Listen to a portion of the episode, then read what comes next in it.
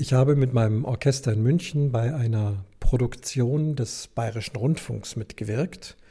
Es ist für die Stiftung Sternstunden vom Bayerischen Rundfunk und sie haben eine CD entwickelt und auch eine Art kleines Theaterstück, in dem viel Musik vorkommt, aber auch Sprecher. Also im Prinzip wird auch hier wieder die Weihnachtsgeschichte modern erzählt.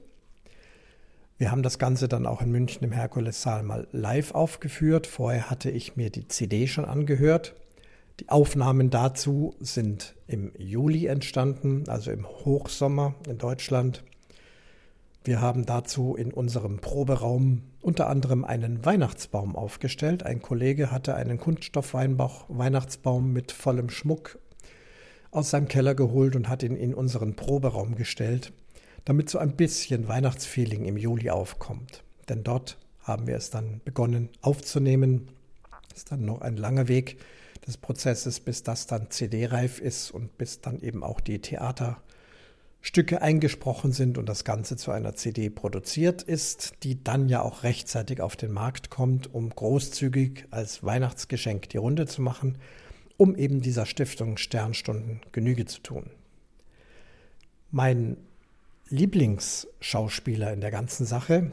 Und ich hatte es ja jetzt im Adventskalender schon von Fußballern. Ich hatte es mit Sepp Meyer und Gerd Müller. Und hier ist Paul Breitner zu nennen, auch eine Legende des FC Bayern, eine Legende der deutschen Nationalmannschaft, Weltmeister, Torschütze 1974, als Deutschland Weltmeister wurde. Paul Breitner ist Schirmherr für diese Sternstunden und hat selbst auch eine Rolle übernommen in diesem Theaterstück. Und die Autoren waren wirklich sehr witzig und innovativ. Es ging um die Szene, als Josef und Maria an der Tür klopfen, damit sie Unterkunft finden. Und die Tür geht auf und ein Mann, hörbar Paul Breitner, öffnet und sagt sinngemäß, was wollt ihr denn hier? Mein Name ist Berge.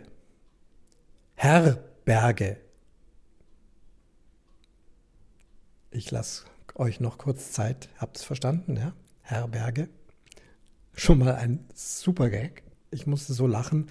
Und er in seinem Münchner Dialekt wirklich ganz, ganz super.